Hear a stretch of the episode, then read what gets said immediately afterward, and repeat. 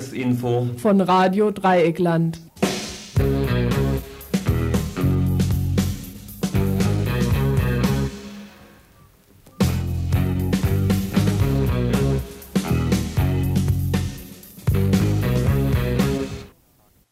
Ihr hört das Tagesinfo vom 6. Februar 1992. Guten Abend, liebe Hörerinnen und Hörer, zum Tagesinfo.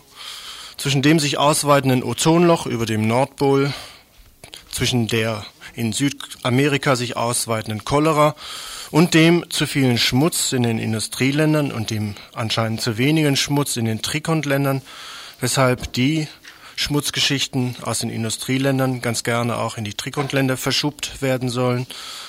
Zwischen all diesen Horrorszenarien geht es uns ja noch ganz gut. Damit schlängeln wir uns heute mal wieder haarscharf am Rand der Katastrophen vorbei, blicken auf einige der hier in der vorhandenen Stunde zu bewältigenden kleineren Schweinereien hinab und kommen damit zur Themenübersicht. Argentinien, Präsident Menem wäscht weiter als die alten Nazis. Venezuela, Hintergründiges zu einem gescheiterten Putsch. Dann eine Erklärung der Volksbefreiungsarmee aus Kurdistan zur Geschichte der Zusammenarbeit der Türkei mit der BRD. Ja, und dann kommt eine Meldung vom aus Freiburg, das Hotel Turenne wird weiter abgerissen. Danach soll es einen Beitrag geben, der eigentlich schon gestern gesendet werden sollte, und zwar ein Pressegespräch äh, mit der Kindertagesstätte Lagarini hier auf dem Kreta-Gelände. Schließlich weiter der Spitzel, die Raff und die Lügen der Presse. Dann wird es eine interessante Meldung aus der Tschechoslowakei geben. Zwar gibt es einen Bericht ähm, des tschechischen Geheimdienstes an die Regierung, in der vor dem deutschen Kapital in Böhmen gewarnt wird. Dann kommt eine Vorschau auf ein Seminar, was am Wochenende in Freiburg stattfinden wird, was sich beschäftigen wird mit Veit Harlan, einem Propagandisten des Antisemitismus und dessen Karriere im Nachkriegsdeutschland in den 50er Jahren und auch mit dem Protest dagegen. Dann kommt eine Preisfrage. Wie kriegt man eine Regierung in Schwierigkeiten? Die Antwort dazu allerdings erst am Schluss dieser Sendung. Und dann geht es weiter mit Meldungen zu Flüchtlingsthemen, zum Beispiel zu einer kommenden Demonstration in Berlin, ausgehend vom antirassistischen Zentrum und auch ein Nachschlag zur Besetzung der SPD-Zentrale in Berlin. Ein Kurzbeitrag zu einem Libanesen, der in Freiburg in Abschiebehaft sitzt. Ein Beitrag über die neue Wohnheimordnung für Flüchtlingsunterkünfte in Freiburg und schließlich zu Waldkirch ein Interview mit einer Vertreterin, ähm, ein Interview zur Lage nach dem Überfall auf das Flüchtlingswohnheim. Telefonnummer hier im Studio ist 31028 für Leute, die während dieser Sendung anrufen wollen, auch zu dieser Sendung noch was beitragen wollen.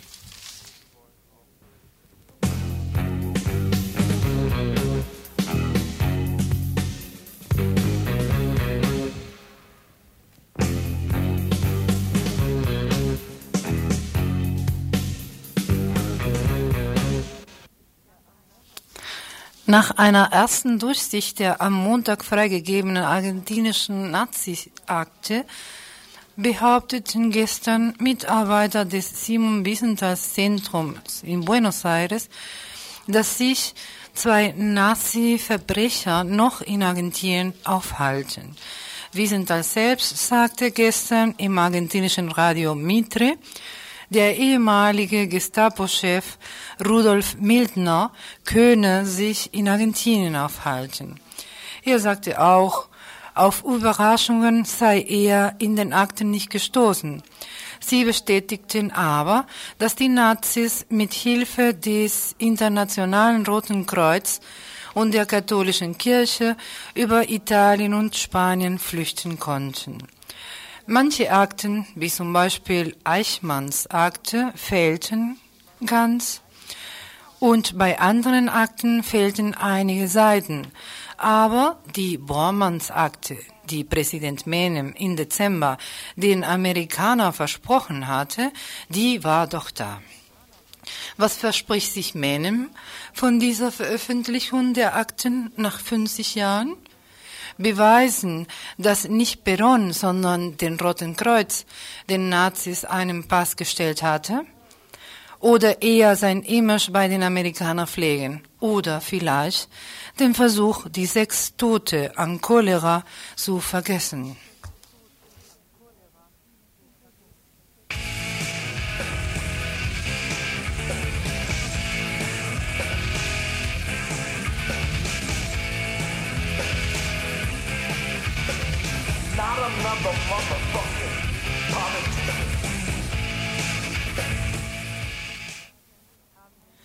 In der Nacht zum Dienstag haben in Venezuela rebellierende Soldaten einen Putsch versucht, der nach einigen Gefechten mit loyalen Truppen gescheitert ist. In der Hauptstadt Caracas war die Lage heute Morgen ruhig. Laut Rundfunkberichte aus der Stadt Maracaibo aber behielten bis gestern noch die Putschisten die Kontrolle über die westliche Provinz Zulia. Der Putschversuch forderte bis jetzt mindestens 17 Tote und 61 Verletzte. Unter den vier Anführer des Putsches befinden sich die populistisch und nationalistisch orientierten Oberleutnants Hugo Chavez Trias und Francisco Arias. Finanzielle Unzufriedenheit innerhalb der Streitkräfte und Unmut wegen der den Militärs nach zu weiche Haltung des Präsidenten Carlos Andrés Pérez hinsichtlich des Grenzkonfliktes mit Kolumbien waren sicherlich einige der Gründe für den Putsch. Noch letzte Woche hatten in Caracas Kundgebungen und Demos stattgefunden. Mehrere tausend Personen, auch diesmal, wie bei den blutigen Unruhen von November, vorwiegend Studenten und Lehrer, protestierten erneut gegen die liberale Sparpolitik der Regierung. Und Meinungsumfrage zufolge haben 81 Prozent der Bevölkerung kein Vertrauen mehr in die Regierung. Diese Unzufriedenheit wollten offensichtlich die Militärs benutzen und unter einem populistischen Mantel die Macht ergreifen. Wir denken an den argentinischen Vorbild Aldo Rico zum Beispiel. Doch eine Machtergreifung der Militärs haben sich die Demonstrantinnen der letzten Wochen sicherlich nicht erwünscht. Der Duft nach Käse, der natürlich Wir kommen zum nächsten Beitrag. Es geht um eine Erklärung der Volksbefreiungsarmee Kurdistans vom 27. Januar. Die bezieht sich auf die jüngsten militärischen Angriffe der türkischen Armee auf Kurdistan. In dieser Erklärung heißt es insbesondere. Die ANK, die Führung der Volksbefreiungsarmee Kurdistan, weist besonders auf die Mittäterschaft der Bundesregierung die nicht nur durch ihre finanzielle Stützenhilfe, sondern auch durch ihre Mitwirkung am Aufbau eines gegen das kurdische Volk gerichteten Spezialkrieges hin. Es wird auf die jüngste Waffenlieferung der Kohl-Regierung im Werte von 1,5 Milliarden aus dem Bestand des Waffenarsenals der ehemaligen NVA an die Türkei verwiesen. Diese großzügige Schenkung wird nur als die Spitze des Eisberges erwähnt. Die Todesschwadronen und Konterguerilla-Einheiten, ausgebildet von der BRD, morden gerade mit diesen Waffen in Kurdistan. Die Panzer, die kürzlich in Schisre und Kulp unschuldige Menschen überfuhren und die Kalaschnikows in den Händen der Konterguerilla, die auf die Menschen tagtäglich gerichtet sind, sind die Geschenke der Kohlregierung an die Türkei von 1991. Es ist nur allzu selbstverständlich und logisch, dass das kurdische Volk dies sicherlich nicht stillschweigend hinnehmen wird und auf die Antwort länger warten lässt. Unsere Volksbefreiungsarmee, die gegen jegliche feindliche Haltung und Angriffe gegen unser Volk kämpft, wird mit Sicherheit auch gegen die deutsche Regierung Maßnahmen ergreifen. Die deutsche Gesellschaft wird hier für den schmutzigen Spezialkrieg der Türkei missbraucht und hintergangen.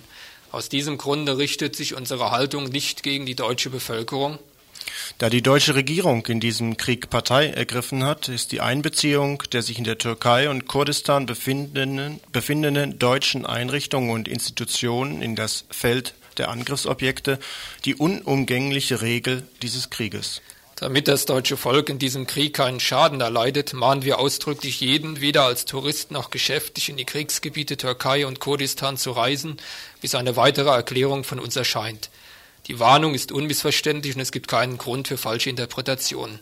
Gleichgültig, wo auch immer in der Welt. Die Kriegsparteien befragen oder verhören jeden Verdächtigen, können ihn verhaften oder ihn bestrafen, wenn er schuldig ist. Da die deutsche Regierung in einem Krieg gegen uns parteiisch ist, können sich solche Aktionen auch außerhalb unserer Kontrolle abspielen. Dies ist ein Faktum.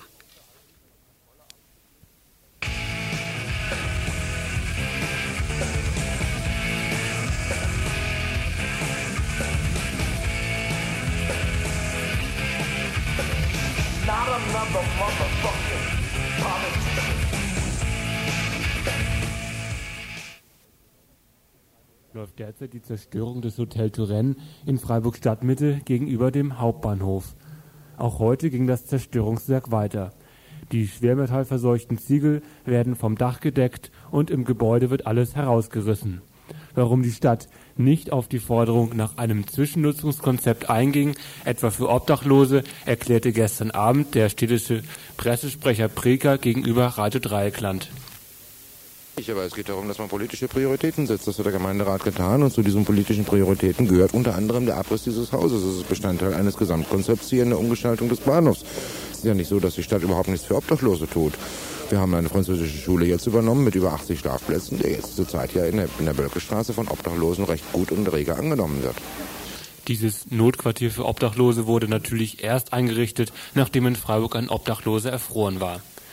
Auch wenn die Stadt Freiburg in die Pleite steuert, das Kongresszentrum will sie haben. Ist unter diesen Umständen der Abriss des Hotel Turenne zugunsten der Kultur- und Tagesstätte als Erfolg zu werten? Es geht hier nicht darum, um Erfolge oder Misserfolge für die Stadt darzustellen, sondern es geht darum, dass es einfach ein Schritt, ein weiterer Schritt in der Umsetzung dieses Bauvorhabens ist. Insoweit äh, können Sie das als Erfolg werten oder auch nicht werten. Es ist ein wichtiger Schritt, wenn Sie so wollen, ist es der Anfang dieses Bauvorhabens heute. Herr Preker wurde gestern Abend am Rande einer Kundgebung gegen den Abriss des Hotel Turenne gesichtet. Diese Kundgebung, nur von 50 bis 60 Leuten besucht, drückte hoffentlich nicht die ganze Ohnmacht derjenigen aus, die gegen die destruktive Stadtentwicklungspolitik, gegen das Massaker des Rotstifts an sozialen Projekten sind, die stattdessen für alternative Projekte eintreten. Dass die KTS scheußlich wird, werden wir also in kurzer Zeit wahrscheinlich selber feststellen können. Währenddessen hat die Stadt nicht mal mehr Kohle, um die unter anderem aus der Verdrängung armer Mieterinnen und Mieter durch reichere entstehende Wohnungsnot bekämpfen zu können. In die Franzosenwohnungen werden wahllos Leute reingestopft, ohne irgendwelche Renovierungen vorzubereiten. Wertvolle Flächen wie auf dem Greta-Gelände oder auf dem Rieselfeld werden von der Stadt verscherbelt. Projekte wie die Susi werden ausgebotet. Neubauten werden privaten Bauherren überlassen. Flüchtlinge landen sowieso nur noch in Lagern. Noch ein paar Argumente für die Parole Nieder mit der KTS wurden gestern auf der spontanen Kundgebung addiert. KTS ist das Herzstück unserer technokratischen Stadtentwicklung. Die hartnäckige Durchsetzung des Kongresszentrums bedeutet unter anderem, intakte Gebäude werden vernichtet, wie wir es hier gerade sehen. Wohnraum wird im Umfeld der KTS teurer werden und zu profitablen Zwecken umgenutzt. Das KTS-Umfeld wird insgesamt verteuert und durchkommerzialisiert. Äh, mehrfache Kulturfeindlichkeit ähm, ist auch was, äh, was die KTS mit sich bringen wird. Die KTS wird einfach scheußlich werden, allenfalls umsatzträchtigen Kommerz bieten und einer Kultur von unten das Geld abgraben. Die KTS zeigt auch die Arroganz der Macht. Sie bedeutet die vorsätzliche Missachtung des sogenannten Bürgerinnenwillens, manifestiert durch den Bürger- und Bürgerinnenentscheid 1988 und das Bürgerbegehren 1991. Dagegen wird die Privatwirtschaft einseitig gefördert. Die KTS heißt Verkehrsverdichtung im KTS-Umfeld. Und Lug und Trug bei der Veranstaltung. No blood for all. Brothers and sisters, help me. Ihr hört das Tagesinfo vom 6. Februar 1992. Du kommst. Du kommst. Eigentlich war der folgende Beitrag im gestrigen Info vorgesehen. Aber der Beitrag zur Ökobank so viel Hörerinnenresonanz mit sich brachte, blieb keine Zeit mehr für den Bericht einer Pressekonferenz gestern Mittwoch, dem 5.2. hier auf dem Kreta-Gelände. In dieser Pressekonferenz ging es um den Fortbestand der Kindertagesstätte im Lagergebäude des Kreta-Geländes. Am 17. März 1992 nämlich wird der Freiburger Gemeinderat über den Fortbestand oder Nichtfortbestand der Gießereihalle sowie des Lagergebäudes hier auf dem Kreta-Gelände in Freiburg entscheiden. Für Nicht-Eingeweihte das Lagergebäude befindet sich auf dem Kreta-Gelände, ein Gelände im Freiburger Stadtteil im Grün und es beheimatet mehrere Wohnungen sowie eine Kindertagesstätte. Gestern fand in der Kindertagesstätte des Lagergebäudes eine Pressekonferenz statt, die mit der anstehenden Entscheidung im Gemeinderat zu tun hatte. Wie gesagt, die Gemeinderatssitzung, die über den Fortbestand des Lagergebäudes entscheidet, ist am 17. März. Warum also eine Pressekonferenz der Kindertagesstätte Benutzerinnen?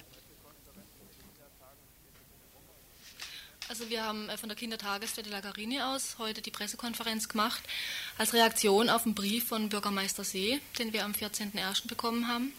Darin hat er uns mitgeteilt, dass er äh, den Fortbestand der Kindertagesstätte gewährleistet sehen will, selbst wenn die, die das Lagergebäude und äh, die Gießereihalle abgerissen würden. Wir haben dann letzte Woche noch Besuch bekommen vom Herrn Klum vom Sozialamt. Wohlbemerkt, ähm, unangemeldeten Besuch und er hat die Erzieher äh, gefragt, was für einen Raumbedarf wir hätten, ob wir noch gerne einen Rhythmikraum dazu hätten oder einen Werkraum. und wir haben jetzt so einen Eindruck, dass wir aus diesem Gebäude rausgelockt werden sollen und die, damit die, äh, die Verwaltung dann mehr oder weniger äh, freien äh, Raum hat, um, um das zu verkaufen und abzureißen.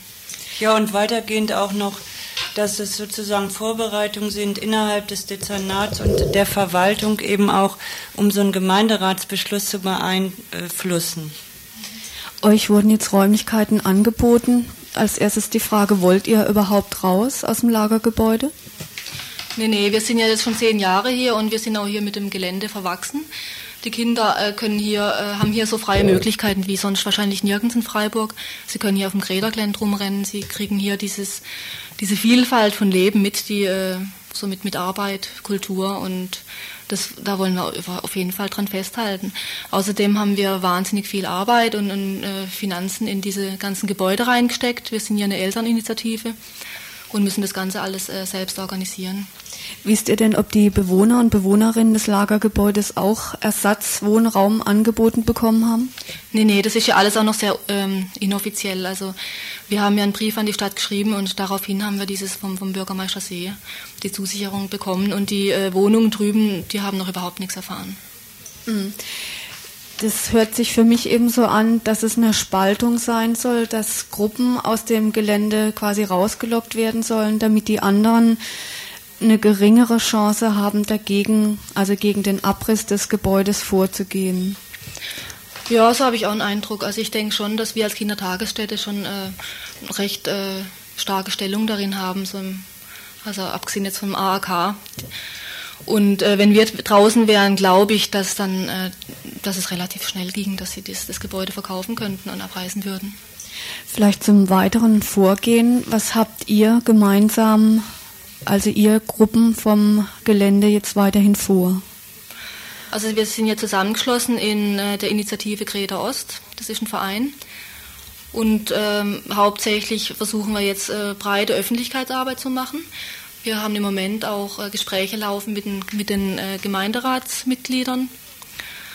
Und am 24. Februar gibt es eine große Veranstaltung, in der wir versuchen, die Öffentlichkeit zu, zu informieren und zu mobilisieren. Euer Ziel ist ja vorrangig jetzt erstmal im Lagergebäude weiterhin den Kindergarten betreiben zu können. Wie seht ihr denn diese Chance, dieses Ziel zu erreichen? Ja, also wir haben jetzt erstmal vor, auch nochmal gerade in Bezug auf die Zukunft von Lagarini, äh, ja, eine breite Öffentlichkeit zu schaffen. Wir haben eben jetzt auch einen offenen Brief äh, hergestellt, der eben ähm, an die Verwaltung und auch an die Gemeinderäte gehen wird, in dem eben klar drin steht, dass wir das nicht wollen, dass wir nicht raus wollen und warum. Und wir gehen eigentlich davon aus, dass es jedem ja ziemlich einsichtig ist, dass es ja Unsinn ist, also eines Teils hier Räume abzureißen, also wo, auch Kindergartenplätze zu vernichten, um äh, Ersatz zu schaffen für Plätze, die aber von anderen Gruppen gebraucht werden. Es gibt eben allein äh, bei uns im Rahmen also, äh, von der Kinderhaus-INI, zu der eben die Kita Lagarini gehört, gibt es zwei Kindergartengruppen, die jetzt im Moment eben in sogenannten Provisorien sind.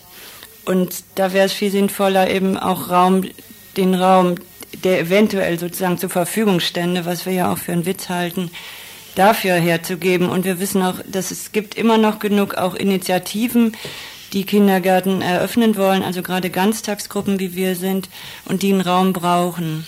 Und das müsste ja eigentlich ziemlich allen, sagen wir erstmal, einsichtig sein, oder zumindest wollen wir das als politisches äh, Bewusstsein irgendwie auch wecken.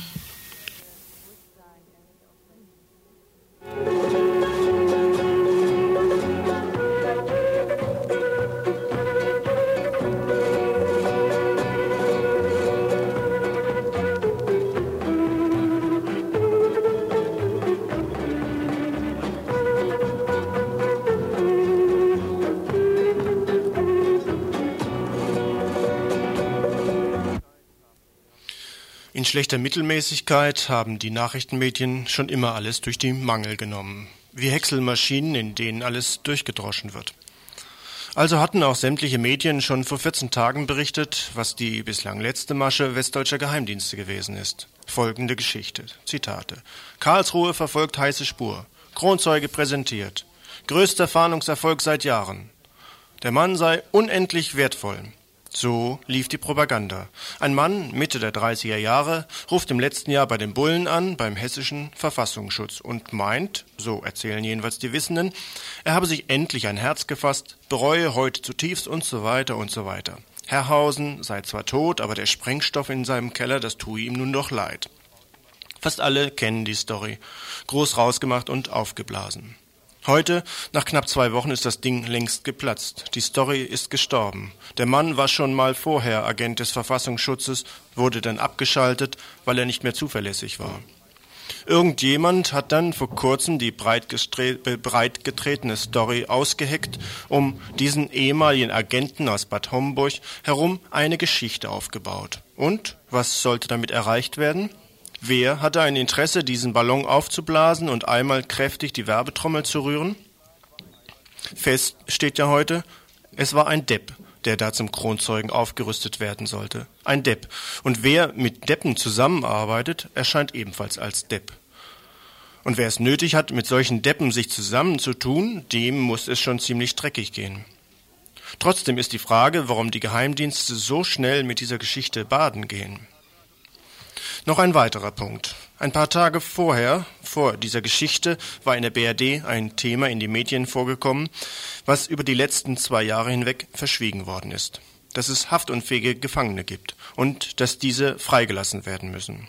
Und dass die Wirtschaft sauer ist, weil die Fahndungsbehörden keine Raffleute mehr findet und ihnen die Bosse abgeknallt werden.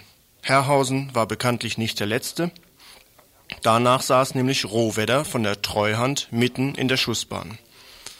Trotz oder gerade weil die Fahndungsbehörden im Dunkel stehen, mussten sie andere Mittel versuchen, den Gründen für bewaffnete Aktionen zu entgegnen. In der Rohwedder-Erklärung der RAF stand viel vom letzten Hungerstreik, von der Forderung nach Zusammenlegung drin. Ein Zeichen nun also, auf diese Punkte vielleicht mal einzugehen. Anfang Januar wird dann also öffentlich über ein Thema verhandelt, was zwei Jahre nicht mehr Bedeutung zu haben schien. Die Freilassung von haftunfähigen Gefangenen aus der RAF. Gegen diese öffentliche Anerkennung, dass haftunfähige Gefangene aus den Isolationstrakten raus müssen, war der schlecht organisierte Coup aus Geheimdienstkreisen wohl auch gerichtet. Ziemlich schnell schaltet sich hier in dieser Auseinandersetzung auf die Rach auch die RAF draußen in diese erstunkene Geschichte ein. In einer Erklärung, die unter anderem in der Neuen Zeitung des Ausbruch zu finden ist, beschreiben Sie in zwei Punkten Ihre Einschätzung dieses Geheimdienstmanövers. Zum einen sollen die aktuelle Diskussion um die Freilassung von Gefangenen, Genossinnen und Genossen eingegriffen werden. Nach 20 Jahren Kampf gegen Folter und Vernichtung von politischen Gefangenen ist es endlich da, dass Fraktionen im Apparat kapieren, dass in der Frage dieser Gefangenen eine Lösung her muss. Spätestens seit dem letzten Hungerstreik 89 wissen sie, dass sie die Widersprüche gegen die Folter nicht mehr loswerden, im Gegenteil. Es sind immer mehr Menschen geworden, die aus ihrer eigenen Lebenssituation heraus die Forderungen der Gefangenen verstanden und aufgegriffen haben. Dass die Frage der Freilassung von Gefangenen heute auf dem Tisch liegt, ist hauptsächlich das Resultat aller dieser Kämpfe und Initiativen für ihre Zusammenlegung und ihre Freiheit. Zum anderen ist in dieser Erklärung folgende Überlegung zu finden. Wenn dieses Lügengebilde jetzt als Fahndungserfolg ausgegeben wird, dann soll damit die Frage in den Raum gestellt werden, ob sie die Freilassung von Gefangenen denn wirklich in Anbetracht solcher Erfolge noch nötig hätten. Es gibt da sowieso nur eine Möglichkeit. Alle, deren Sache die Freiheit der Gefangenen ist, müssen sich und natürlich mit den Gefangenen zusammen überlegen, was aus dieser aktuellen Freilassungsdiskussion zu machen ist, welche Forderungen gestellt und durchgesetzt werden müssen und wie der Weg zur Freiheit von allen politischen Gefangenen aussehen kann. Zusammen für die Freiheit der Gefangenen kämpfen. Seit dieser Erklärung der RAF ist die Story um den sogenannten Kronzeugen vom Tisch. Aber über diese Erklärung wurde meist hinweggeschwiegen, obwohl die Behörden sie als echt anerkannt haben.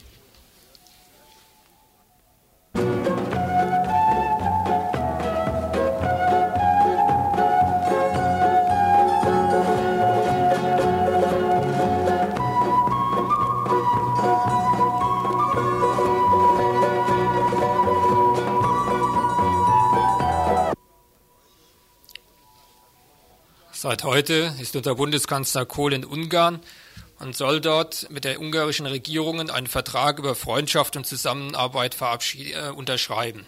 Ein ähnlicher Vertrag wird mit der Tschechoslowakei am 27.02. unterschrieben. Welche Folgen und Auswirkungen diese deutschen Überraschungsangriffe auf die ehemaligen Ostgebiete ausüben, zeigt eine interessante Diskussion, die zurzeit in der Tschechoslowakei geführt wird. Nach Angaben der Prager Zeitung Lidovje Novine vom Dienstag hat der tschechoslowakische Geheimdienst in einem Schreiben an den Staatspräsidenten Havel und Mitgliedern der tschechoslowakischen Regierung vor dem wachsenden Einfluss des deutschen Kapitals in Böhmen gewarnt.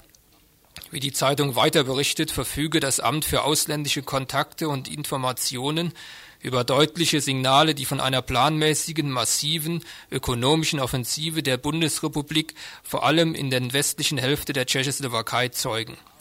Weiter heißt es in den Brief an Havel, dass von einer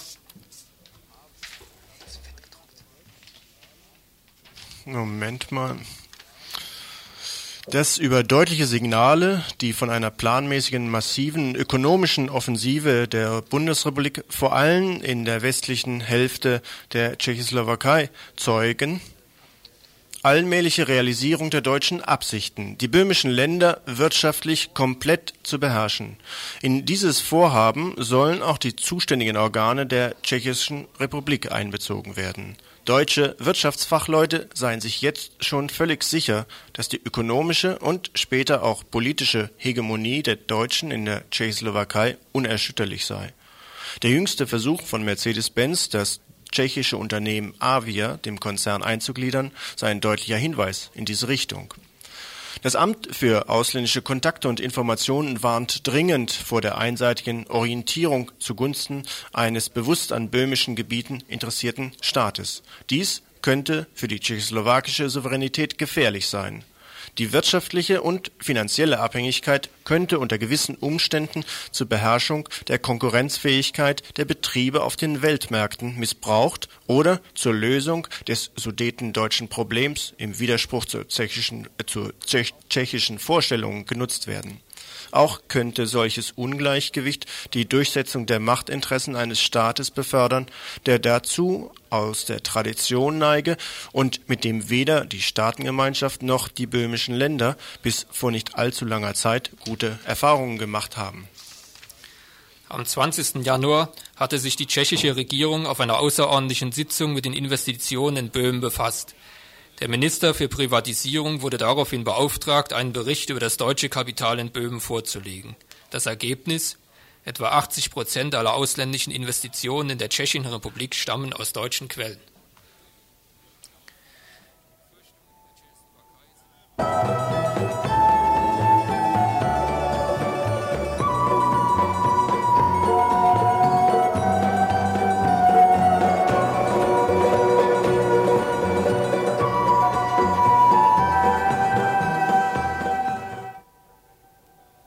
Also, das war nur eine kurze Unterbrechung. Nochmal vom Ergebnis. Etwa 80 Prozent aller ausländischen Investitionen in der Tschechischen Republik stammen aus deutschen Quellen. Die Befürchtungen in der Tschechoslowakei sind nicht aus der Luft gegriffen, weiß man doch auch, dass gerade die Revancchistenverbände der Sudetendeutschen schon seit Jahrzehnten ihre Besitzansprüche anmelden. Gerade jetzt läuft eine heftige Auseinandersetzung in der BRD um die Verträge zwischen der BRD und der Tschechoslowakei. Die CSU, lauthals unterstützt durch ihre Franchistenverbände, verlangt, dass der Bundestag feststellen solle, dass das Münchner Abkommen von 1938 rechtswirksam zustande gekommen und erst im Nachhinein für ungültig erklärt worden sei. Die tschechische Seite beharrt auf der Auffassung, die Verträge seien von Anbeginn an ungültig. Worum geht es bei dem Streit? In dem Abkommen, das damals zwischen Nazi-Deutschland, Frankreich, Großbritannien und Italien geschlossen wurde, waren die schon durch deutsche Truppen besetzten tschechischen Gebiete Nazi-Deutschland zugesprochen worden. Kurze Zeit später wurden sie gänzlich einverleibt. Durch die Anerkennung des Münchner Abkommens fordert die CSU hier und heute nichts anderes, als dass ein Teil der heutigen GSFR der BRD angegliedert werden soll. Dass es da heftigen Protest aus der Tschechoslowakei gibt, ist nur verständlich und muss auf unsere volle Unterstützung rechnen. Diese Proteste bezeichnet der CSU-Bundestagsabgeordnete Koschik, der auch Vorsitzender der Arbeitsgruppe Vertriebene und Flüchtlinge der CDU-CSU-Bundestagsfraktion ist, als Blockadedenken und er fordert weiter, im Zusammenhang mit dem bereits paraffierten Nachbarschaftsvertrag noch Regelungen bezüglich offener Eigentums- und Vermögensfragen der Sudetendeutschen zu treffen. Das Blockadedenken schadet der Tschechoslowakei, weil sie potenzielle Investoren in beträchtlicher Größenordnung aus dem sudetendeutschen Bereich vor den Kopf stößt. Zitat Ende. Die Revanchisten aller Couleur können natürlich die miserable Wirtschaftslage in den ehemaligen nicht-kapitalistischen Ländern ausnutzen und so gehörigen Druck unter Teilen der alten Wirtschaftsbürokratie und den neuen Kapitalisten ausüben, die auf diese Investitionen, wenn sie ins Geschäft kommen wollen, angewiesen sind. Die Volksgruppenpolitik der BRD, die überall darauf drängt, den Volksdeutschen besondere Rechte einzuräumen, ist dazu ein Mittel, in den Ländern Ost- und Südosteuropas alte Großmachtpläne wieder auferstehen zu lassen. Ihr hört das Tagesinfo vom 6. Februar 1992.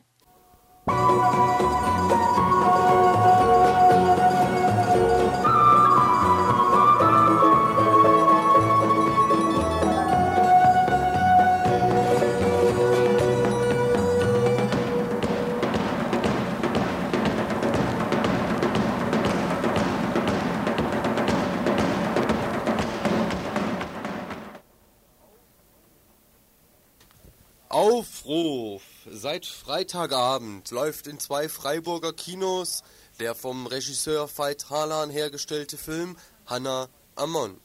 Veit Harlan drehte den Kriegsdurchhaltefilm Kohlberg und den Hetzfilm Jutsüs. Heraus zum Protest! 1952 gingen in Freiburg auf diesen Aufruf hin 200 Menschen auf die Straße um gegen den 1948 vom Entnazifizierungsausschuss als unbelastet eingestuften Waldharlan zu protestieren. Mir gegenüber sitzt Miki vom Archiv für soziale Bewegungen Baden. Du hast mal nachgeforscht, was damals passiert ist. Die Ereignisse in Freiburg direkt waren im Januar 52, allerdings hat das Ganze eine Vorgeschichte. Also wurde schon bei diesem ersten Film von Veit Harlan ein Jahr vorher, gab es bundesweite Proteste, dass dieser Mann wieder Filme drehen darf. Und im Januar 52 ging es dann halt hier in Freiburg direkt zum zweiten Nachkriegsfilm Hannah Ammon von Veit Harlan. Äh, Harlan selber kam damals hier nach Freiburg, um diesen Film quasi vorzustellen oder sich der Diskussion des Publikums zu stellen, was einige Studenten hier ziemlich empört hat und die haben versucht, dagegen zu mobilisieren. Sind ja relativ schnell mit der Staatsmacht aneinandergerasselt, sind Leute verhaftet worden, die Flugblätter verteilt haben und dann kam es eben an diesem Mittwoch, 16. Januar 52, zur großen Demonstration, die ruckzuck sowohl von einer aufgebrachten Menschenmenge, also wirklich Freiburger Pöbel, und die Bullen gemeinsam verdroschen worden sind, worauf der Film dann vom bayerischen Staatspräsidenten abgesetzt worden ist. Nun ist es ja ziemlich erstaunlich, dass der Film damals tatsächlich verboten wurde. Wie hat sich denn damals Anfang der 50er Jahre der Staat hier dargestellt? Also Staat heißt hier zunächst mal auf Freiburger Ebene der Gemeinderat. Und der Gemeinderat stand schon vor diese Demonstration losging und vor dieser Prügelei und so weiter voll hinter den Studenten, genauso wie die Universitätsverwaltung, genauso wie die gesamte Presse. Also genau diese Repräsentanten des neuen Deutschlands wollten genau durch ihren, ihre Gegnerschaft zu Freitalern dokumentieren, dass ein Neuanfang gemacht worden ist und dass sie jetzt äh, quasi ein neues, gutes, besseres Deutschland repräsentieren. Und das funktioniert natürlich auch auf bundesdeutscher Ebene. Also es kam dann vom regierenden Oberbürgermeister von Berlin oder so, kam dann ein Gratulationsschreiben an die Studenten. Aber auch aus dem Ausland kamen natürlich dann Glückwünsche und so weiter für das demokratische Engagement der Studenten. Welche Motivation hatte jetzt das kleine Grüppchen von Leuten, die gegen den Wartaler aufgerufen hatten? Das waren überhaupt hauptsächlich Studenten. Wenn es bösartig sagen will, haben die Studenten einfach versucht, mit ihrer Demonstration ein Bekenntnis zur Bundesrepublik Deutschland abzulegen. Sie haben sich quasi als zukünftige Führungsschicht, also muss sich das einfach damals vorstellen, die Uni war damals bedeutend kleiner. Es war ganz klar, also wer diese Unikarriere hier absolviert hat, der gehört dann später zur gesellschaftlichen Elite. Damit wurde auch immer argumentiert in der ganzen Angelegenheit. Und mit dieser Demonstration wollten sie eigentlich zeigen, dass sie, sie als zukünftige gesellschaftliche Führungsschicht mit Nationalsozialismus und so weiter gebrochen haben, im Gegensatz zur dummen Bevölkerung. Und dass sie jetzt dann später, wenn sie in Führungspositionen sind, das alles besser und toller machen werden. Ja, du hast erstmal die Verurteilung vorne weggenommen. Was haben denn die Protestierenden jetzt genau gesagt? Ähm, die Argumentation war relativ mager. Also am Anfang war es rein moralische Empörung. Es waren auch relativ wenig Leute, 20 vielleicht, die das Ganze auch, ja, sagen wir mal, etwas existenzieller anging. Die sagten nur, Veit Harlan äh, soll einfach keine Filme mehr drehen. Also jemand, der einen Film wie Jud Süß dreht hat oder so einen Durchhaltefilm wie Kolberg, der, dem gehört Berufsverbot. Und damit ist schon, das war eigentlich die ganze Argumentation. Äh, indem die Sache aber immer mehr ins Rollen kam, vor allem weil die Bullen so völlig unverhältnismäßig darauf reagiert haben und die Bevölkerung, sind, kam es zu ausgefeilteren Argumentationsstrategien. Und die waren jetzt in der Tat wirklich sehr merkwürdig. Da ging es dann nur darum, äh, um das Ansehen des deutschen Volkes, dem Veit Harland durch sein Wiederauftreten schadet, bis hin zum wirklich Extrem, dass in der SPD-Zeitung das Volk im Leitartikel dann behauptet wird, dass man jetzt gegen Veit Harland sein müsse, weil der damals für den Bombenterror der Alliierten verantwortlich war. Also eine völlig hirnrissige Argumentation, die aber wirklich genauso formuliert wurde. Ja, der Böse damals war dann offensichtlich die Bevölkerung, oder warum haben die damals so aggressiv reagiert? Veit Harlan war einfach ein Kitschregisseur. Der hat schon in die 40er Jahre wohl sehr unwillig auch solche Propagandafilme wie Jud Süß gemacht. Also er war einfach Karrierist und sein Hauptfilm hing aber genau in so Melodram, wie auch dieser neue Film Hannah Ammon war. Und die Bevölkerung hat genau diese Filme geliebt. Das war einfach Kulturindustrie pur. Das war mitten im Krieg, da konnte man dann aber wirklich schön weinen bei irgendwelche idiotische Melodramen, die mit der Realität nichts zu tun hatten. Und Anfang der 50er Jahre war genau wieder das gleiche Bedürfnis auch da.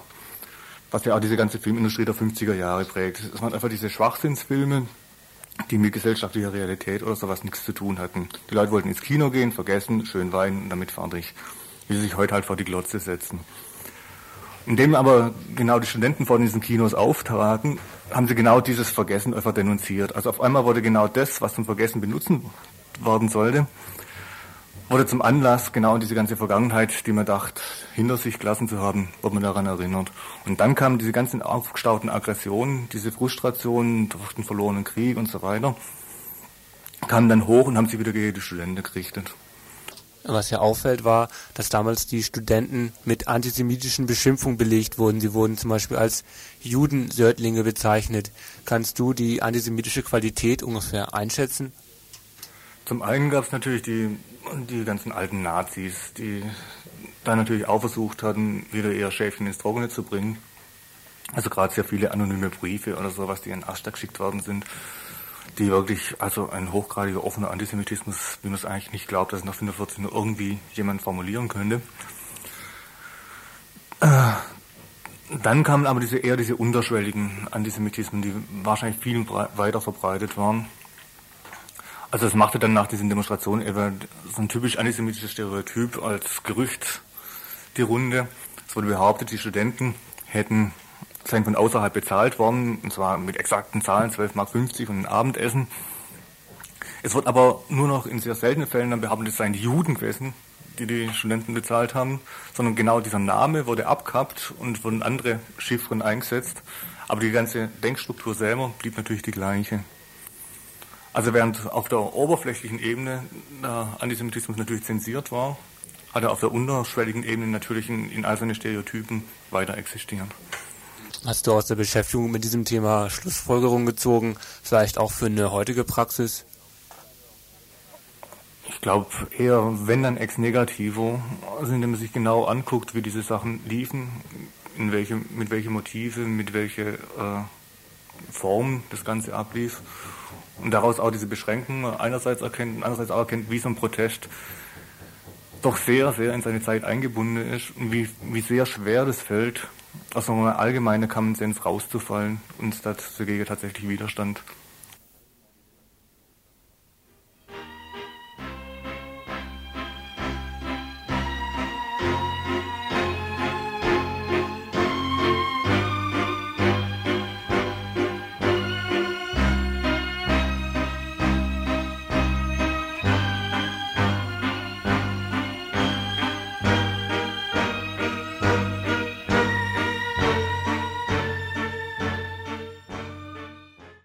Aufruf zur Demonstration. Der Rassismus in Deutschland fordert immer mehr Opfer. Tagtäglich werden ausländische Menschen am Arbeitsplatz und auf offener Straße in Flüchtlingsheimen und Sammellagern belästigt, erniedrigt, geschlagen und sogar vorsätzlich ermordet. Aufruf zur Demonstration am Samstag, den 8. Februar in Berlin. Weiterhin aus dem Aufruf, die faschistische Gefahr geht jedoch nicht nur, wie systemorientierte Parteien, Gewerkschaften und Kirchen behaupten, von Neonazi-Banden aus, sondern vor allem vom deutschen Staat selbst. Die Staatsmacht, der Polizeiapparat und die Neonazis vertreten die gleichen Interessen, die sie auch teilweise gemeinsam durchsetzen. Rechter Terror nützt Staat und Wirtschaft und wird bewusst geduldet und gefördert. Durch rassistische Ausländerinnengesetze und die Aushöhlung des Asylrechts werden Flüchtlinge und Immigrantinnen zu Menschen zweiter und dritter Klasse gemacht. Alle systemorientierten Parteien von CDU bis die Grünen sind sich darin einig, dass ausländische Menschen nur dann willkommen sind, wenn sie der deutschen Wirtschaft als Prostituierte, billige Arbeitskräfte und Sündenböcke Vorteile und Profit bringen. Zitat Ende. Aufruf zur Demonstration am Samstag, den 8. Februar in Berlin. Das Motto der Demonstration ist unterstützt die Selbstorganisierung der Flüchtlinge gegen Zwangsdeportationen und Naziterror. Und ähm, die Demonstration ist zustande gekommen durch verschiedene Städtetreffen zwischen Flüchtlingen aus Hessen, Norderstedt und Berlin und ein konkretes Ergebnis dessen, was sie halt gemeinsam tun können, ist ähm, diese Demonstration. Ähnlich wie in Freiburg die Demonstration am 11. Januar 1992 stattfand, ist sie in Berlin auch im Wesentlichen von den Flüchtlingen selbst organisiert und getragen. Die Flüchtlinge haben halt ähm, in den verschiedenen Heimen dafür mobilisiert. In Berlin wird die Demo getragen von einem Unterstützerinnenkreis aus dem ähm, Immigrantinnen- und Exilorganisationen Und ähm, von weißen autonomen Organisationen. Mhm. Also so, weil die Flüchtlinge eben sagen, sie stehen bundesweit alle vor der gleichen Situation, sind halt immer wieder mit den Zwangsverteilungen in die Ex-DDR konfrontiert und insgesamt sind inzwischen über 8000 Flüchtlinge aus den ähm, Lagern und den Heimen in der ehemaligen DDR nach Westdeutschland geflohen. Und ähm, sie sagen einfach, dass sie auch bundesweit gegen eine Mauer rennen, wenn sie halt ähm, Aufnahmegarantien in ähm, Westdeutschland fordern, beziehungsweise einen Stopp der Zwangsverteilung und dass sie mit der Demonstration nochmal versuchen, an die Öffentlichkeit ähm, zu kommen, ihre Forderungen in der Öffentlichkeit klarer zu machen und halt nochmal mehr Druck auf die verantwortlichen Politiker auszuüben. Eine der letzten Aktionen, die in Berlin von Flüchtlingen und UnterstützerInnen ausgegangen war, war die Besetzung der SPD-Landeszentrale am vergangenen Don Donnerstag.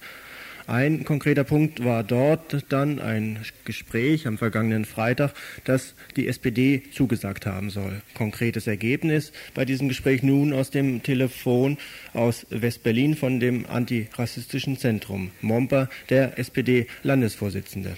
Momper war erstmal, hat den Flüchtlingen erstmal vorgeworfen, dass sie hier eine Show für die Presse abziehen würden und hat ähm, sie und ihre Forderungen überhaupt nicht ernst genommen, sondern hat zusammen mit seinem Abgeordneten darauf beharrt, ähm, dass die SPD ja so viel für Flüchtlinge tun würde und in diesem Fall könnte sie ihnen halt nur raten, Einzelfallanträge zu stellen.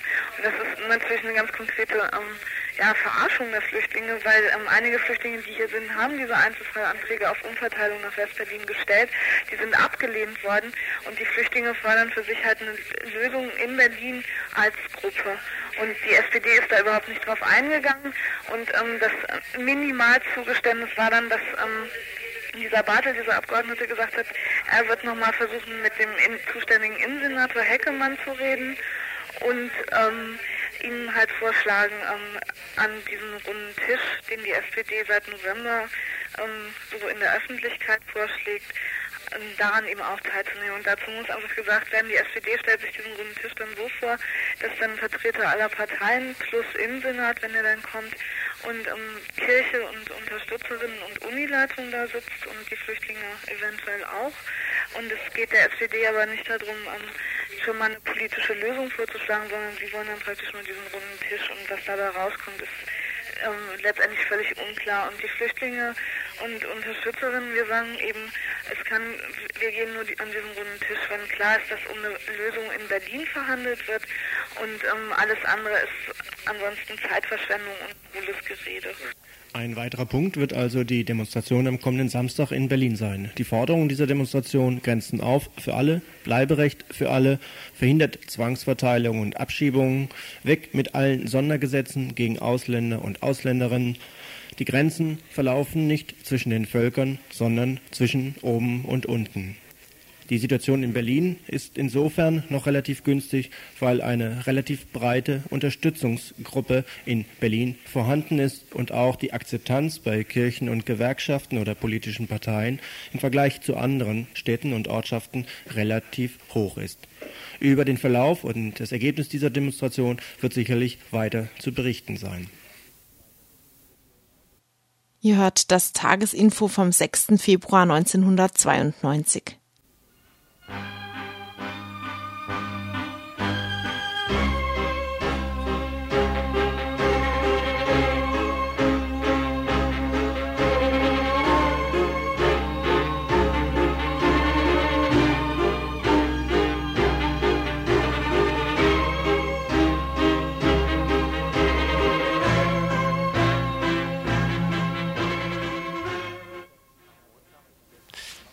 Am Montag entdeckte die Frankfurter Polizei 29 Filipinos, die von der Tschechoslowakei über Deutschland nach Italien wollten.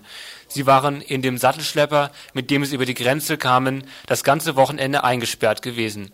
Laut Angaben der Ökonomischen Asiengruppe Frankfurt befinden sich die 29 Filipinos derzeit in Haft und es ist für morgen, spätestens übermorgen, mit ihrer Abschiebung zu rechnen eine weitere Meldung. Ein libanesischer Flüchtling aus dem Kreis Emmendingen, dessen Asylantrag rechtskräftig abgelehnt worden ist, befindet sich seit Wochen im Freiburger Gefängnis in der Hebelstraße. Während der von der Polizei durchgeführten Abschiebung weigerte sich der Flüchtling, das Flugzeug nach Beirut zu betreten. Er protestierte gegen seine Abschiebung. Schließlich weigerte sich der Pilot der Maschine, den Mann aus Libanon mitzunehmen. Seitdem sitzt er in der Abschiebehaft. Die Beschwerde gegen seine Abschiebung ist zurzeit anhängig beim Oberlandesgericht Karlsruhe, nachdem das Amtsgericht Kenzingen und das Landgericht Freiburg die Abschiebeanordnung nicht aussetzten. Inzwischen stellt sich heraus, dass der Flüchtling bei seinem Asylantrag infolge Unkenntnis des Verfahrens nicht alle Gründe für seine Flucht angegeben hat. Ebenfalls stellt sich heraus, dass kein Anhörungsverfahren vor der Abschiebung stattfand. Ein Dolmetscher wurde ebenfalls nicht hinzugezogen. Morgen im Freitagsinfo noch etwas genaueres von seinem Rechtsanwalt, wenn's klappt. Noch eine letzte Kurzmeldung, die uns von einem aufmerksamen Hörer gerade erst mitgeteilt worden ist.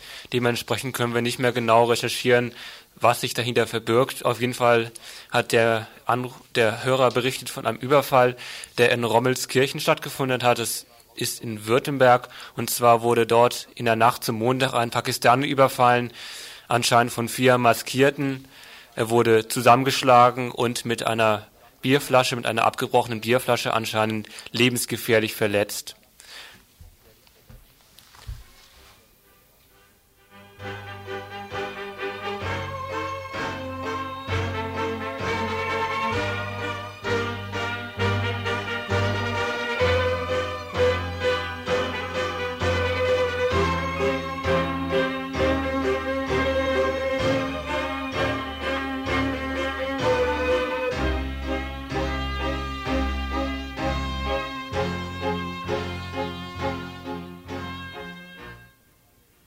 Wie leben Flüchtlinge in Freiburg? Was tut die Stadt Freiburg für ihre Asylsuchenden?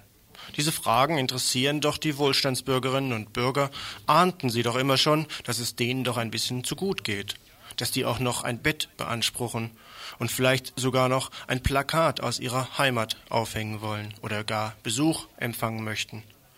Mit all dem ist nun endgültig Schluss. Das Miteinanderleben in der Stadt, der Slogan, den die Stadt vor einiger Zeit noch im Munde führte, hat nun konkrete Formen angenommen. Diese Formen finden sich in einer Wohnheimordnung. Beispiel Nummer eins: Verboten ist das Lagern von brennbaren Stoffen im gesamten Bereich der Unterkunft. Geht Mensch davon aus, dass auch Papier oder Speiseöl zu den brennbaren Stoffen gehört, dürfte ab sofort die Zeitung oder das Küchenöl nicht mehr in der Unterkunft anzutreffen sein. Verboten ist Beispiel Nummer zwei jegliche gegen die freiheitlich-demokratische Grundordnung der Bundesrepublik Deutschland gerichtete politische Propaganda. Mit diesem Fußangelsatz haben schon endliche, etliche Leute aus deutschen Landen so ihre Schwierigkeiten, wie Mensch weiß. Wird nunmehr den Flüchtlingen, die vor Verfolgung fliehen, verboten, zum Beispiel die Waffenlieferungen der BRD-Industrie an die Türkei zu kritisieren? Heißt das, heute wieder vertreten zu müssen, Deutschland, Deutschland über alles? Drittens ist verboten jeglicher Besuch vor 8 Uhr morgens und 22 Uhr nachts. Dies gilt auch für ehrenamtliche Helfer, die der Sozialbetreuung oder der Verwaltung bekannt sind. Die Erlaubnis wird versagt, wenn Grund zu der Annahme besteht, dass der Besucher zum Beispiel gegen die freiheitlich-demokratische Grundordnung verstößt. Verboten ist also nicht der Besuch der Abschiebepolizei vor 8 Uhr morgens oder 22 Uhr nachts. Verboten ist auch nicht, dass die Wohnheimverwaltung Observationen durchführen kann, um zu erfahren, welche Freundinnen und Freunde und Bekannte sich noch zu einem kleinen Schwätzchen nach 22 Uhr nachts im Wohnheim aufhalten. Derartiger Mist ist in der neuen Wohnheimordnung seitenweise zu lesen. Zwar ist sie noch nicht ganz in Kraft getreten, aber sie landete schon mal hier im Radio.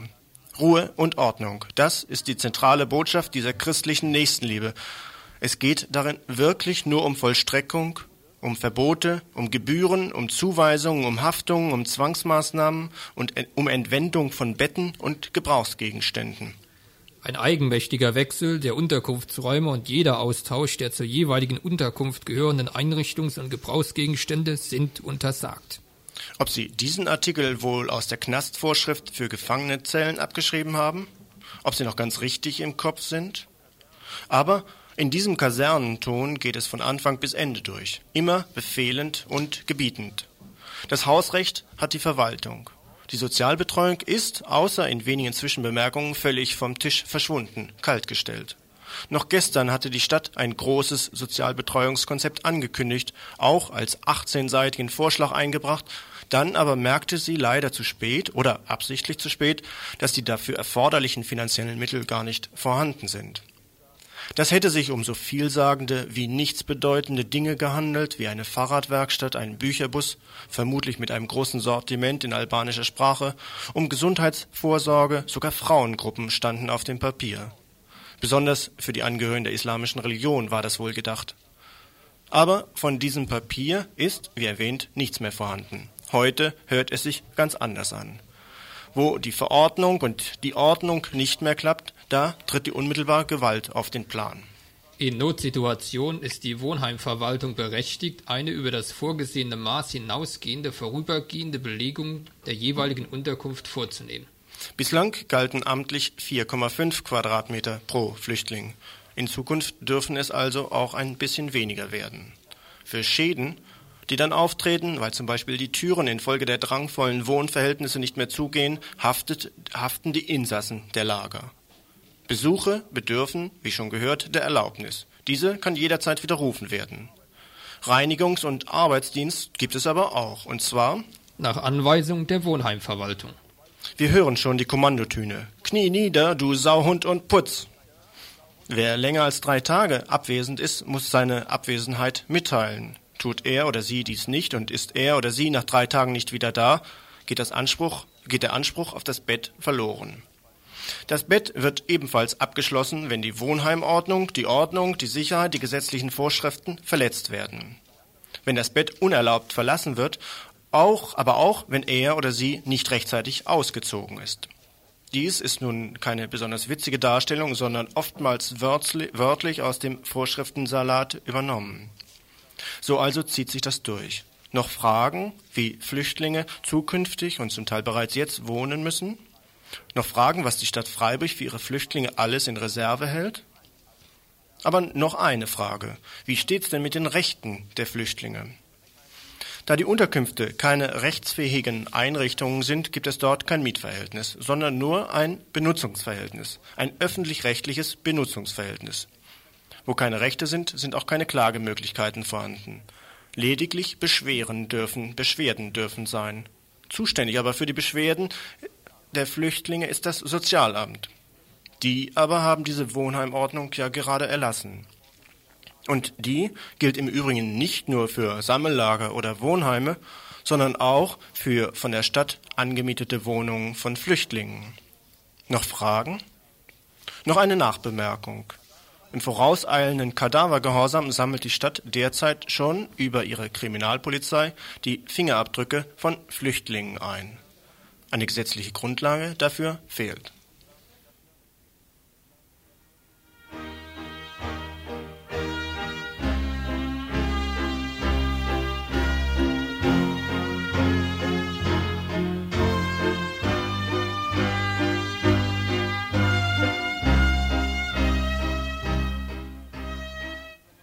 Wir wollten zum Schluss dieser Sendung noch die Preisfrage lösen. Wie bringt man eine Regierung in Schwierigkeiten? Ganz einfach, man besucht ihr Land. Um eine Regierung mit einem Besuch in ihrem Land aber in ernsthafte Schwierigkeiten zu bringen, bedarf es nicht eines einfachen Besuches, so mit Grenzübertritt und einfacher Passkontrolle. Das reicht nicht aus. Es reicht ebenfalls nicht aus, als offizieller Staatsbesuch empfangen zu werden. Ein Empfang mit militärischen Ehren, mit Pomp und Posaunen, das ist zwar auffällig, bringt aber noch keine Regierung an den Abgrund. Nun könnte man meinen, es müsse vielleicht ein besonders arglistiger Besuch sein, etwa vom Mafiaboss, vom Drogenkartell aus Kolumbien oder sonst woher. Doch auch dies dürfte nach aller Erfahrung nicht genügen, um irgendetwas in Unruhe zu versetzen. Wie wär's nun mit solchen Menschenschlechtern wie dem ehemaligen Diktator von Haiti, Duvalier, oder mit dem Folterspezialisten Pinochet aus Chile zu Zeiten, wo er sich noch Präsident der Republik nannte? Oder gar mit dem vormaligen Chef des weltweit größten Geheimdienstes, dem ehemaligen Chef einer Ölquelle aus Texas, dem heutigen Meister der Wüstenstürme, in Klammern 100.000 Tote werden rundgerechnet? Ein Schlag ins Gesicht des eigenen Landes? Ein schwerer Fehler? Ein schlechtes Funktionieren des Staatsapparates? Das doch wohl kaum. Nein, bei diesem Kaliber geht auch keine Regierung baden. Wo wären wir denn dann? Man muss es sich viel einfacher vorstellen. Erstens, man muss krank werden. Zweitens, man hat keine Spezialisten in seinem Land. Drittens, man hat sowieso kein Land. Viertens, man muss beim Roten Kreuz nachfragen, damit auch die gleich stürzen. Und fünftens schließlich, was oftmals nicht schwer ist, kriegt auch noch irgend so ein Agent etwas Wind von der Reise. Sechstens, dann kann man in ein Flugzeug steigen und zum Beispiel in Paris landen. Und siebtens, wenn man eine Geschichte als standhafter Vertreter einer Befreiungsbewegung hat, dann kann eigentlich gar nichts mehr schiefgehen. Die Regierung ist unmittelbar am Rand des Abgrunds. So einfach ist das zu machen. Ihr hört das Tagesinfo vom 6. Februar 1992.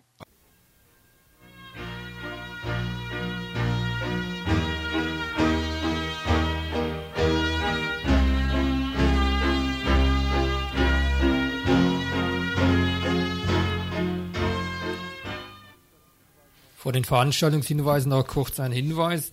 Und zwar wird der angekündigte Beitrag äh, mit ans Interview mit einem Vertreter der Flüchtlingsinitiative aus Waldkirch heute leider aus Zeitgründen nicht mehr stattfinden können. Wir haben aber abgesprochen, dass wir auf jeden Fall am nächsten Donnerstag dieses Interview fortbringen äh, werden. Veranstaltungshinweise also. Als erstes im Rahmen ähm, der Reihe Recht und Justiz in Deutschland findet morgen um 20 Uhr im Hörsaal 2006 der Uni Freiburg im Kollegiengebäude 2 eine Veranstaltung statt mit dem Titel Im Dienste der Partei zur Rolle der Justiz in der DDR und deren Aufarbeitung. Eingeladen ist der Rechtsanwalt Reinhard Zanekow. Ebenfalls morgen Abend, Freiburg, also den 7. Februar, 20 Uhr, in Freiburg-Weingarten beginnt eine Fotoausstellung